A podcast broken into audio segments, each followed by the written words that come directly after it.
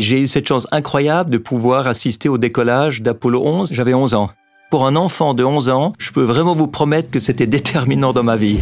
I believe that this nation should commit itself, landing a man on the moon and returning him safely to the earth. Ignition sequence start. 3h56. Au moment même où Armstrong mettait le pied sur la Lune. That's one small step for man. Bertrand Picard est explorateur. Il a réalisé le tout premier tour du monde en ballon sans escale, puis en avion solaire, à bord de Solar Impulse. Je vivais à côté de Cap Kennedy.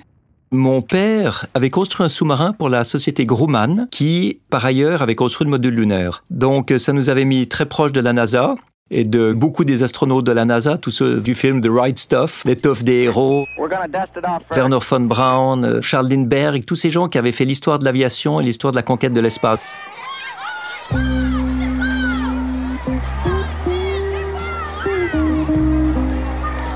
Quand mon père avait demandé euh, à l'école, si, au directeur de l'école, si je pouvais manquer l'école pour aller voir euh, euh, les lancements de fusées, la réponse était tout de suite oui, bien sûr, parce que c'est une occasion unique, on ne peut pas rater, mais il faut que Bertrand fasse un exposé euh, sur ce qu'il a vu à l'école quand il rentre.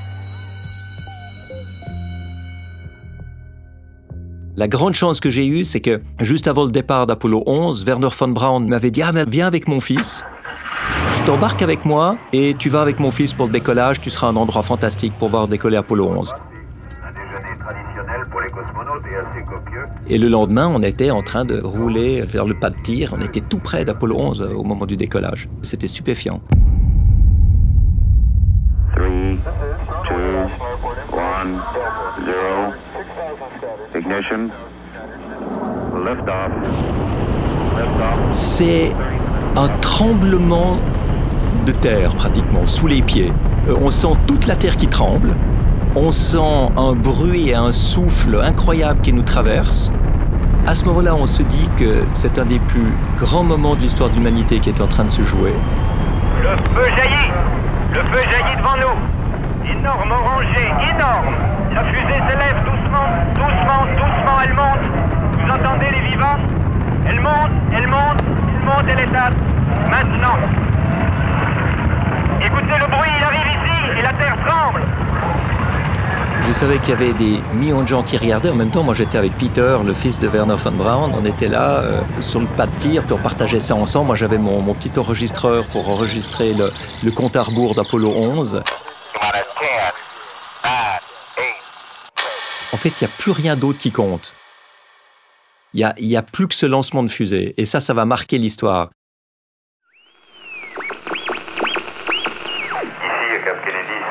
Cohue indescriptible, vous l'imaginez.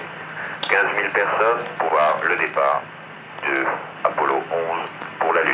Et au cours d'Europe Midi, en direct de Cap Kennedy, Julien Besançon vous rappellera l'objectif de cette mission d'Apollo 11 et tout ce que l'humanité peut en attendre.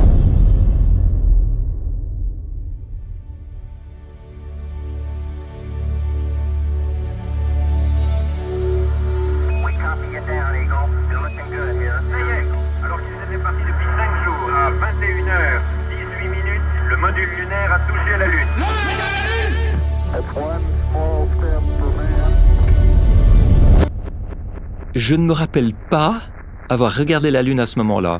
Je crois pas avoir regardé la Lune. Par contre, je l'ai souvent regardé depuis en me disant que peut penser quelqu'un qui a marché sur la Lune quand il la regarde maintenant? C'est le genre d'événement qu'on n'oublie jamais et on sait qu'on a partagé ça avec autant de millions d'autres personnes du même âge. Et ce retour sur Terre, inouï. C'est sans encombre que les cosmonautes reviennent vers la Terre.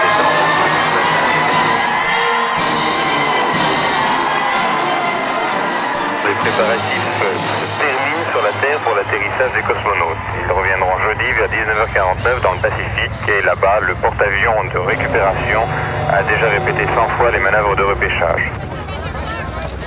Alors ça, c'est peut-être la photo, au-delà de toutes les autres photos, qui m'a le plus touché. C'est quand Armstrong, Aldrin et Collins mettent le pied sur le porte-avions, ils sont en combinaison euh, de décontamination, ils entrent dans leur caisson de quarantaine, hein, où ils sont restés euh, deux, trois semaines, et là, ils regardent à travers la vitre, avec un regard de pure merveille. On dirait qu'ils ont vu les choses les plus belles qu'on pouvait voir. Ils sont là, ils sont en état de grâce. Ils ont réussi toute leur mission. Ils reviennent avec une lumière dans les yeux que j'ai trouvé fantastique. Et ça, j'ai gardé cette photo. Parce que ça, je pense que c'est la photo qui donne envie à l'être humain d'explorer, d'aller au-delà de, toutes les frontières. J'ai été nourri à Apollo, j'ai été, ouais, j'ai eu un virus qui a été inoculé et qui est jamais parti. Alors ça, combiné avec ce que mon grand-père avait fait, ce que mon père a fait, je me suis dit, ben, il faut explorer. C'est inadmissible dans notre monde de ne pas être un explorateur. Buzz Aldrin, Neil Armstrong, c'était pas des surhommes. C'était des gens avec une passion, avec des rêves, qui n'avaient pas peur d'échouer, qui se consacraient complètement à ce qu'ils faisaient et qui aimaient le raconter. Et je me suis dit, en fait, il n'y a pas besoin d'être un surhomme pour faire des choses comme ça. Moi, je pourrais aussi. C'est ça que ça m'avait donné comme impression. Et je pense que c'est ça qui m'a poussé ensuite à être un explorateur, à essayer des nouvelles choses, le tour du monde en ballon, le tour du monde de Solar Impulse. Tout ça, je crois que je le leur dois parce qu'ils m'ont ils m'ont montré qu'on pouvait faire ça en n'étant pas forcément prédestiné pour le faire. Bon, on peut quand même pas comparer le tour du monde en ballon et de Solar Impulse avec le premier atterrissage lunaire. L'atterrissage lunaire, ça reste la chose la plus fantastique, je pense, dans le monde de l'exploration. Aller sur la Lune de nouveau, je dirais pourquoi pas. Et les gens qui disent pourquoi, moi je dis pourquoi pas. Aller sur Mars, pourquoi pas. En général, il vaut mieux faire les choses que de ne pas les faire. L'être humain est fait pour avoir des rêves, l'être humain est fait pour se dépasser, se surpasser, pour découvrir, pour explorer. Donc, faisons tout ce qu'on peut pour découvrir et pour explorer. Explorer la Lune et l'ailleurs. Mais au fait, pourquoi l'homme a-t-il tant besoin des explorateurs? Quand Bertrand Picard explique que l'être humain est fait pour avoir des rêves, pour se dépasser, pour se surpasser, il parle, je crois, de l'humain après la disparition du géocentrisme.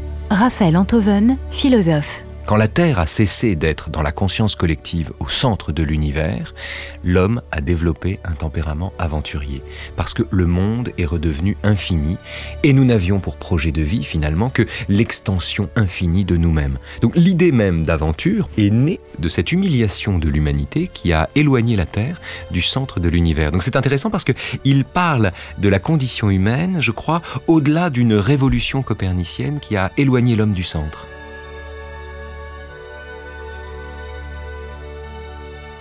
On n'en aura jamais fini avec l'espace comme rêve. Mais nous vivons cette période un peu humiliante où, à mesure que nous avançons, à mesure que nous progressons, nous prenons la mesure de tout ce qui nous sépare de ce dont nous rêvions quand on commençait à aller dans l'espace. Au début des années 80, on croyait qu'on serait sur Mars avant le, le 21e siècle, je veux dire. Et nous ne cessons de déchanter. C'est ça qui est étonnant. La nouvelle frontière, pour nous, je crois, elle est de convertir le développement de la connaissance non pas en projet universel qui aurait pour objet d'augmenter l'humanité, mais bien de concevoir que plus on sait, plus on découvre qu'on est ignorant. Or, ce qui est intéressant, c'est que le fait d'aller dans l'espace est propice justement à ce genre de retour sur soi, puisque plus on s'éloigne de la Terre, plus on mesure l'espace qui nous sépare précisément de ces profondeurs infinies.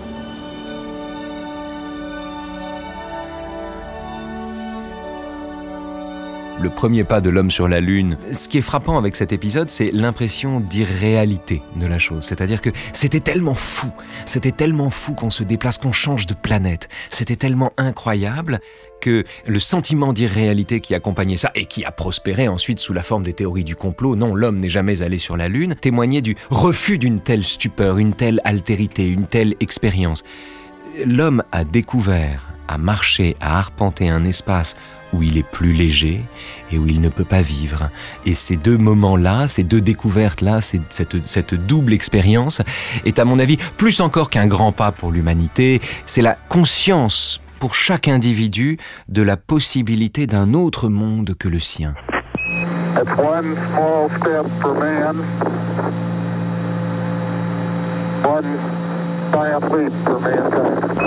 Un petit pas pour l'homme, un grand pas pour l'humanité. Et vous, Bertrand Picard, qu'auriez-vous dit en marchant sur la Lune à la place de Neil Armstrong? Si j'étais sur la Lune à la place d'Armstrong, quelle phrase est-ce que j'aurais prononcée? Mais ça fait 49 ans que je me demande comment Armstrong a pu trouver cette phrase parce qu'il ne pouvait pas dire mieux.